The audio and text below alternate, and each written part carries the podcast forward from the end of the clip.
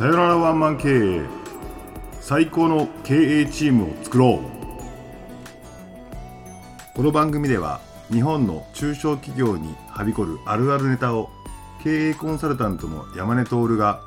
愛を持ってズバズバとぶった切る番組でございます。はい、えー、今日はですね、えー、第69回目をお届けいたします。えー、っと第ね68回から新しい新シリーズを配信しておりまして、えー、中小企業の幹部応援シリーズということで、えー、お届けしていこうかなというふうに思って今日第2弾ですね。あのなぜこのシリーズをやろうと思ったかっていうのは前回の放送でもあるんですけどもあのワンマン経営やめましょう最高の経営チームを作ろうって言ってるんですがあのどうなったらワンマン経営がなくなるのかというと社長にね言っても仕方ないんですよと。社長に辞めましょうねって言っても辞めたら会社潰れてしまうわというねことなので確かにそれはそうだと,、えーと、社長が今ワンマン経営を辞めてしまったらこの会社は潰れてしまうよと,、えーと、そんな会社いっぱいあるですありますよねという中でだったらどうすればいいかというと社長のワンマン経営が止まるぐらい中小企業の幹部が実力をつけてきたらおのずと止まるよねということで、えー、っとこれをシリーズ化してですね中小企業の幹部を応援するぞということでそこに焦点を当ててお届けしたいなというふうに思っています。はい、えー、とそれで今日第2弾なんですけども第2弾はですね、え、タイトルは、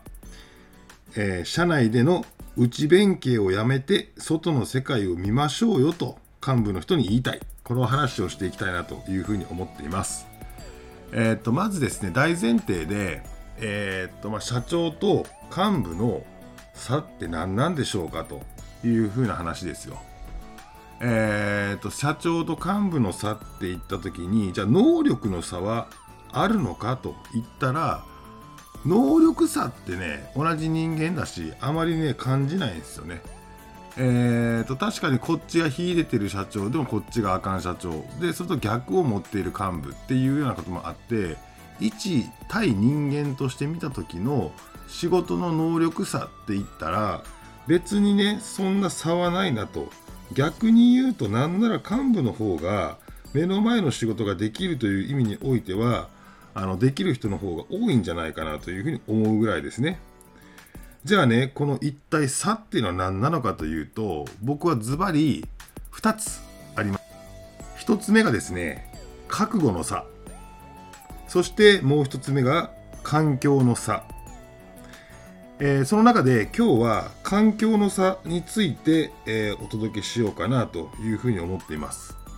あのー、同じ人間、ね、なんですからね、能力の差っていうのはあまりない、まあ、なんならね、さっき言った通り、幹部の方が目の前の仕事をする能力は高いよという人いっぱいいますよと。じゃあ、その、えーと、差の中の環境の差って何かっていうと、圧倒的にですね、外の世界との接点っていうことにおいて、社長がかなり上回っていて、経営幹部の人はかなりそれが乏しいと。どういうことかというと、社長はね、嫌がおうでもね、外とつながってしまうんですよ。まあ、ステークホルダーと言われているような、えー、っと外部のステークホルダーですね、銀行さんとか、えー、納入業者さんとか、えー、ビジネスパートナーさんっていうようなところと、嫌がおうでもつながるざつながらざるを得ないというところで、えあとはね、経済団体に入ってたりとかするとですね、あのまあ、いろんな業種の、えーと社長さんとかと顔を合わすわけですよ。で外でつながった場合に大概社長が行くと社長対社長でつながるわけです。そうなったらね自然と何が起こるかというと今の自分のね実力というものが外の世界においてどれぐらい影響力があるのかとかその他の社長と自分を比べてどこが勝っていてどこが勝っていないのかとかそういったのがある程度冷静に、えーと外の世界でつながることで分かるわけですよね。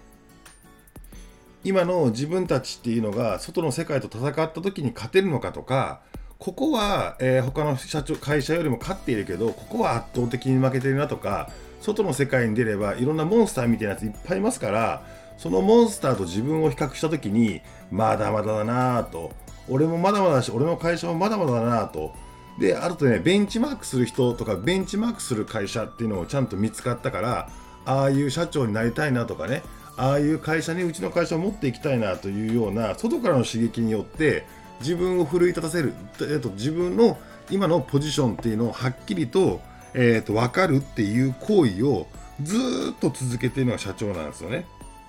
まあ、でその中で、えーと、仕事以外のさまざまな情報とかいろんな会社自分の会社業界以外のいろんな話を聞いて自分よりもね大きいなとかね小さいなとかねえっ、ー、とね長く物事考えてるなとか短期的に考えてるなとかね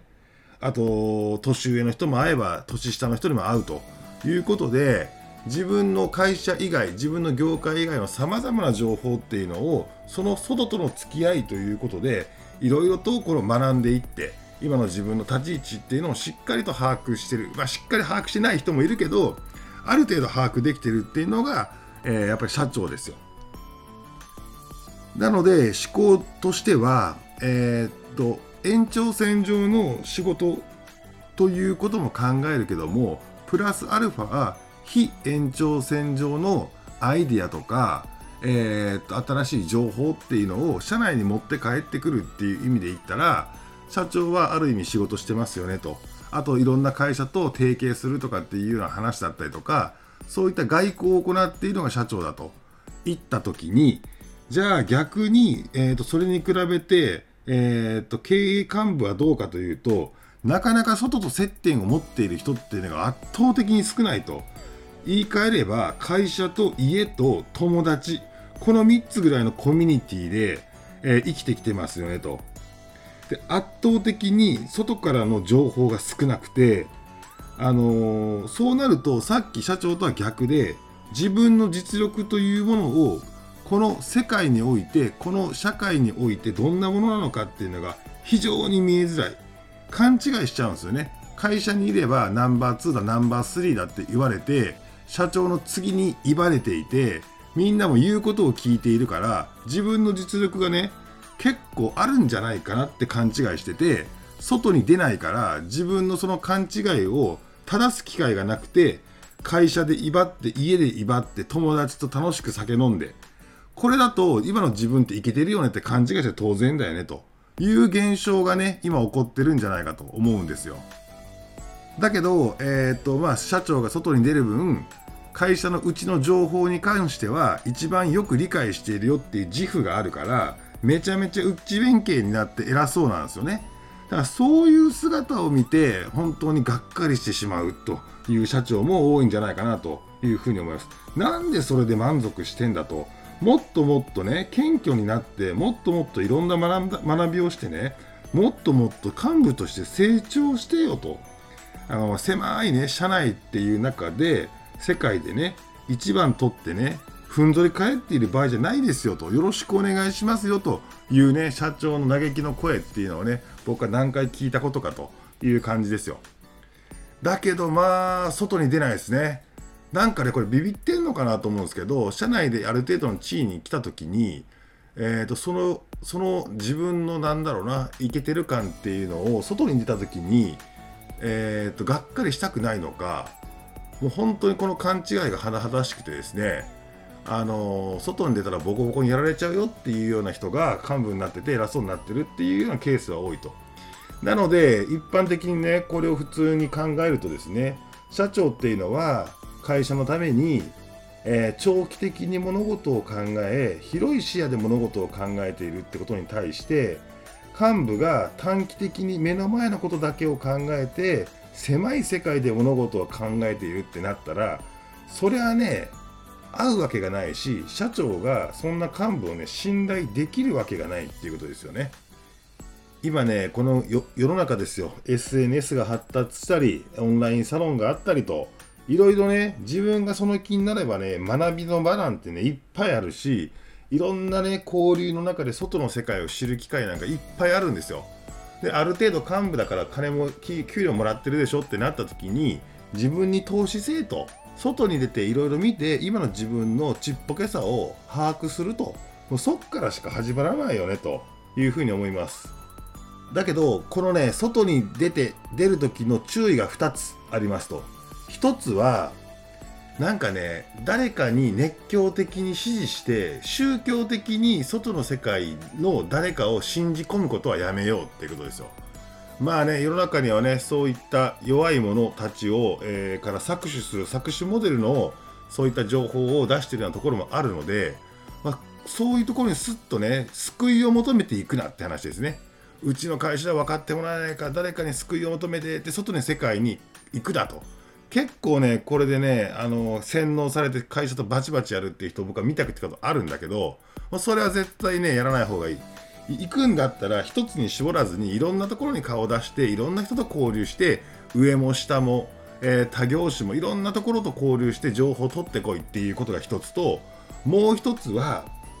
社内に行っていろいろ学ばせてくださいっていうようなスタンスはやめろってことですよ。社内に社外に出ていろんな人たちに影響を与えてこいっていうスタンスで出ないと全く意味がない。もう何か情報をください。何か僕を学ばせてくださいみたいなスタンスで行ったって、もう社内で社長にイエスマンになってると一緒の話なので、外の世界に出て、そこのグループ、そこの、えー、コミュニティの中で、いい影響をどんどんどんどん自分がね、及ぼせるかっていうことにチャレンジしてほしい。あそうなると僕は社長の下では、えー、とちょっと、えー、なかなかね、えー、イエスマンになっていけないけども外に出たらこんだけ人に影響を及ぼせるんだっていうようなことも学んでほしいっていうふうに思うので外に出るのはいいけど宗教みたいなところに入るなって洗脳されるなってことと外に出て学ばせてくださいって受け身になんなっていうことですよ。えー、とそのコミュニティで学ぶのはいいけどそこに還元して戻ってこいというような形で会社背負っていくわけなんでなんかねしょぼいねナンバー2ですなみたいなこと言われないように外に出てきてほしいなというふうに思っております。はい、えーと、今日はですね、中小企業の幹部に応援幹部の応援シリーズということで、第2弾ということで、社内で内弁慶になるのはやめて、外の世界を見ましょうというお話をしました。